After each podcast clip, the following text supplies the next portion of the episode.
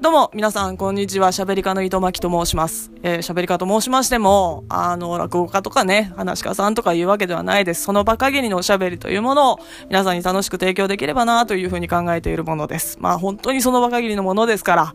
えー、なんか、この間と言ってること違うよ、みたいなことあろうかと思いますけれども、えー、その場限り、あの、楽しんでいただければという喋り家なんですよ。え、あの、趣味の枠ではありますが、都内でイベントなどのおしゃべりもさせていただいているものです。えーー、まあなん、なんとなく、なんか、面白いなとか、えー、耳障りじゃないな、私の声と思った方はですね、聞いていっていただければな、というふうに思っておりますよ。